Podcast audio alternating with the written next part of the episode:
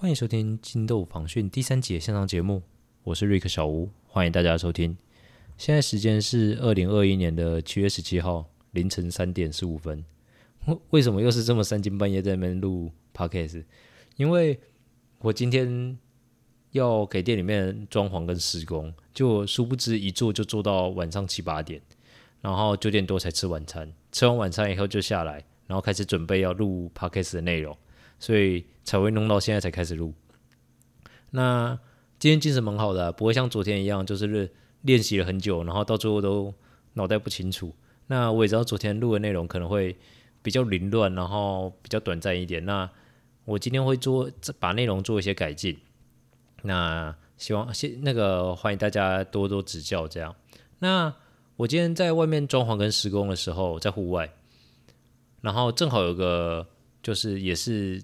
就是有位住这里的朋友，他就来找我聊天，对，他在讲说他想要卖不动产，把他的房子卖掉这件事情，哎，然后他就在讲说，中介都很邪恶啊，都会骗人之类的。但是我等下说句实在话，他很现在很多人都会觉得中介都会说谎，都会骗人之类的。但我等下说句实在话，中介真的是非战之罪，嗯，因为真真的。在不动产业界会赚会骗你还是什么的，真是少数几位。为什么？因为你要知道，如果今天有人被不动产骗钱，那消保官就会因应这次被骗之类的，然后就是对法规做一次调整，然后让法规更加的严谨。因为消保法要保护买那个买卖双方嘛。那如果因为中间人呢导致买卖双方就是有问题的话，那就。相关的法规一定会越改越严格，所以现在法规事实上已经比比相较之前严谨很多。那中介也不是随随便便就能当。以前我听说以前是你只要去应征就可以当中介，但现在不是。现在你要当中介，你还得要先去上课，然后上课他有监视器在那边照你，你上课时间一定要在座位上。如果他拍到你没有在那个座位上，然后可能几个小时，他就会。直接取消你这次的资格，你就要下一次再重新来上一次课，然后才能考试。对，你上完课以后，考试过了以后，你才能够当中介。所以已经不像以前随随便便人都可以当中介。当然还是有几颗老鼠屎害掉整锅粥，但是但是相对以前应该已经算是小数了。那中介会不会骗人？但我得要说句实在话，中介一定会骗人。对，但这不是中介的错。为什么？不是因为我以前当过中介要讲这样的话，是因为我以前做过实验。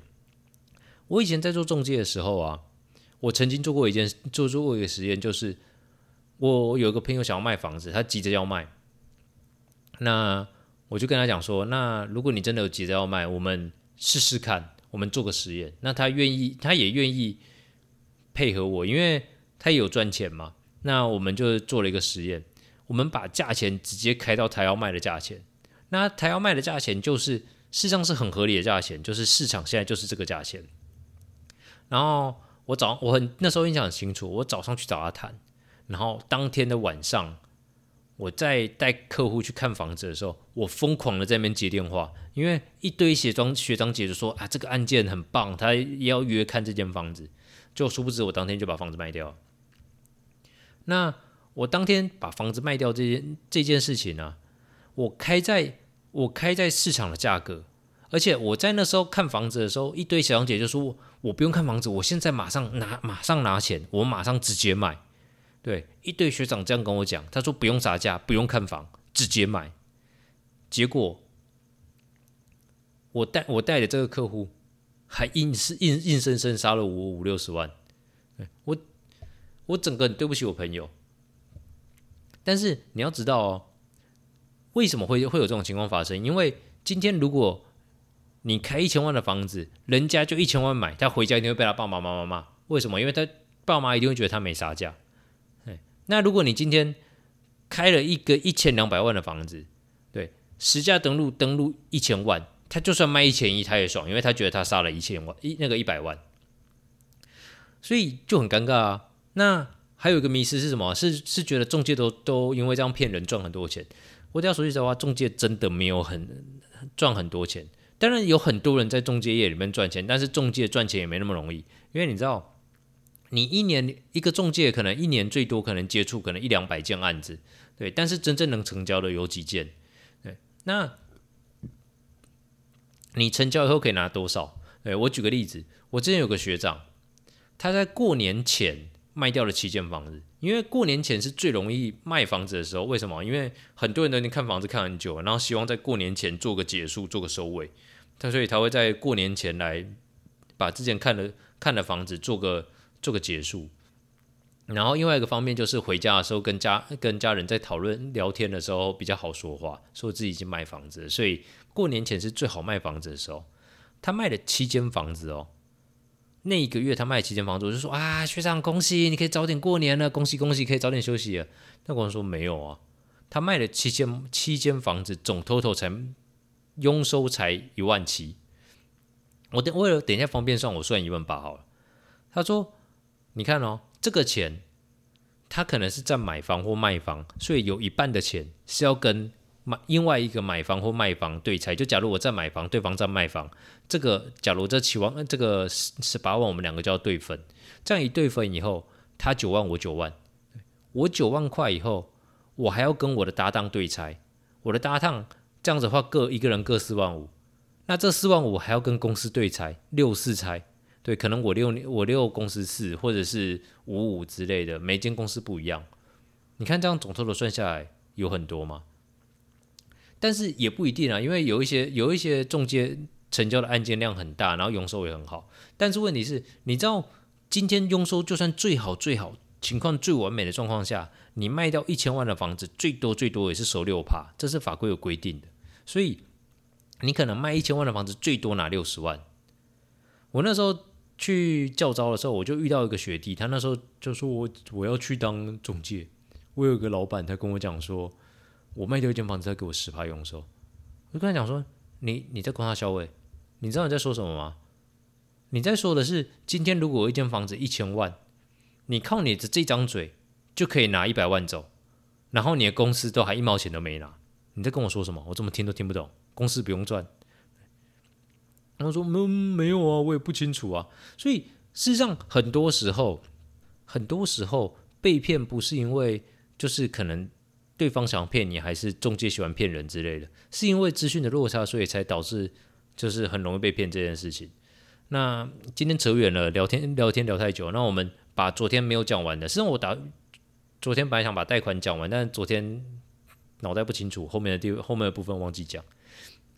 昨天讲了，昨天讲了。贷款有本金跟利息嘛，然后利息里面也有分分什么宽限期啊，那缴款期限啊，那里面细节是什么？你要知道哦，今天如果我为了方便算呢，我直接等一下利息算一千万，那这样子算回回推回去的话，大概是一千两百多万的房子。以一千万来说，如果我贷款年限是三十年。那个贷款利率是一点四，然后宽限期先不要拉。我这样子，我缴出去，我我每个月要缴多少钱？你可以去贷款试算试算表上面打打看。我今天等一下讲的这些会有很多数字，但是大家不要紧张，听听数字以后，我等一下会给一个我自己的总结，然后给大家参考。你这样子的话，一一千那个一千万的贷款，每个月要缴三万四的钱给银行。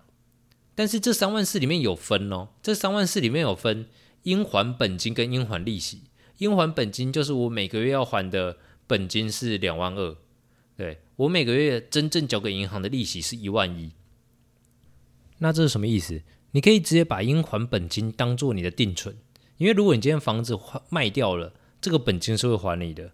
这个应付利息，它就是你的。房租，你可以把它看成房租，因为它是你缴出去以后，它不会还你的。等于你今天买这，你买这间房子，你的贷款一千万，你的房租是一万一。那你一定会听很多老一辈的会跟你讲说啊，这个还款年限啊，拉得越短越好，因为你这样缴的利息越少。但是我得要说一件事情，你今天现在已经不是那种就是十几年前。十那个十几年前，二十几年前，我辛辛苦苦工作十年就可以把房房贷缴齐的那个年代，同时利率也没有像那个时候那么高。我记得那时候利率可能七趴八趴之类的吧，但是现在才一点四，相对的就跟那个时候的环境就是不一样。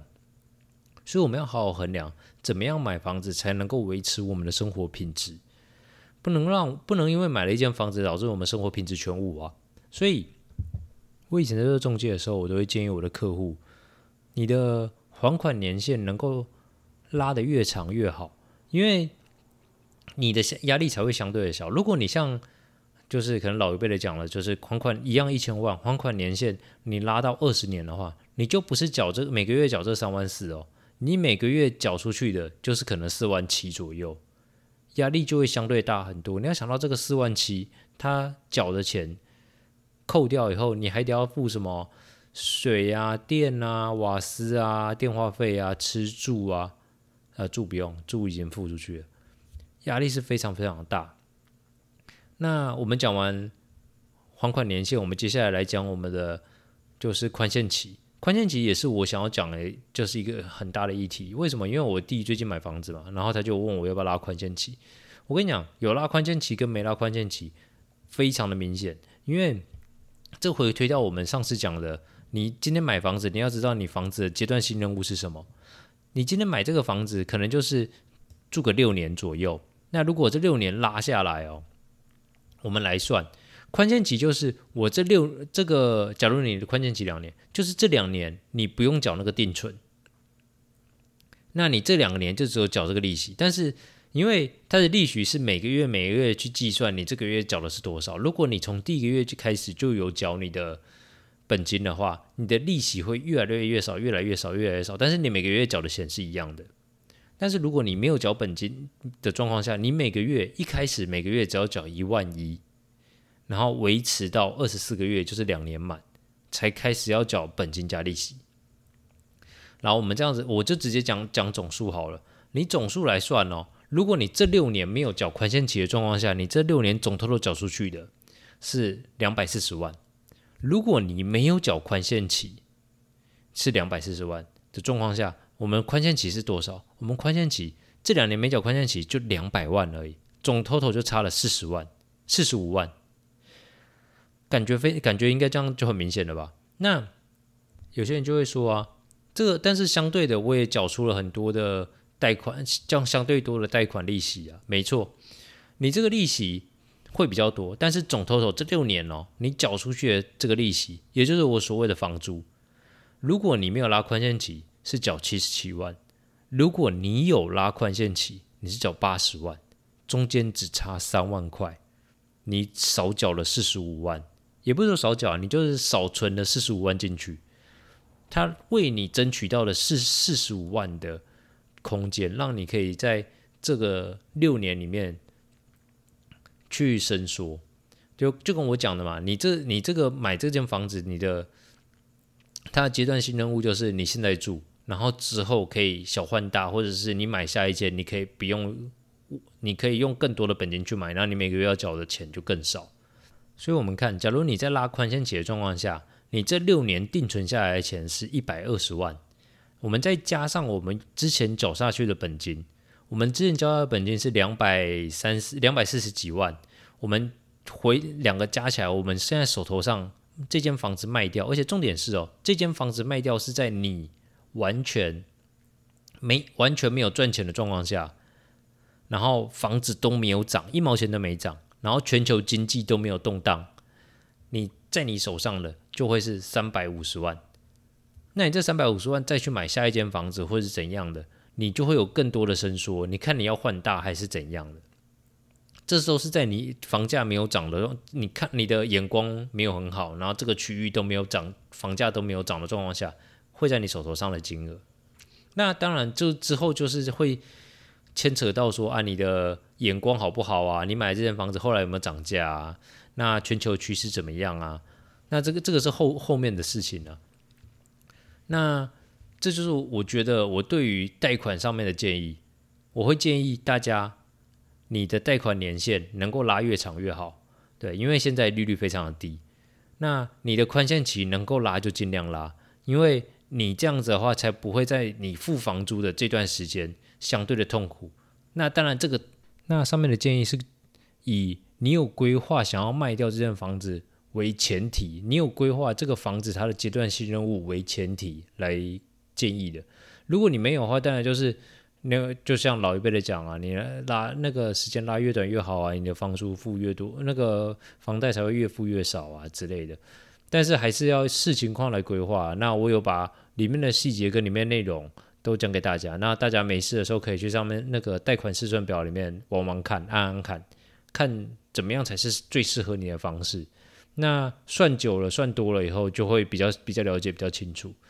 那这个这样子的话，就讲了讲完了房屋贷款的最基础的知识。那如果之后有大家有兴趣的话，我再来讲，就是房屋贷款里面的攻略啊、秘辛啊之类的。实际上这个水很深了，之后有机会再慢慢讲。那今天节目就是先到这里。那之后大家如果还有什么喜欢的内容啊，或想要听的内容，可以给我一点建议。那如果喜欢，可以给我五星好评。那今天节目就先到这里，谢谢大家，拜。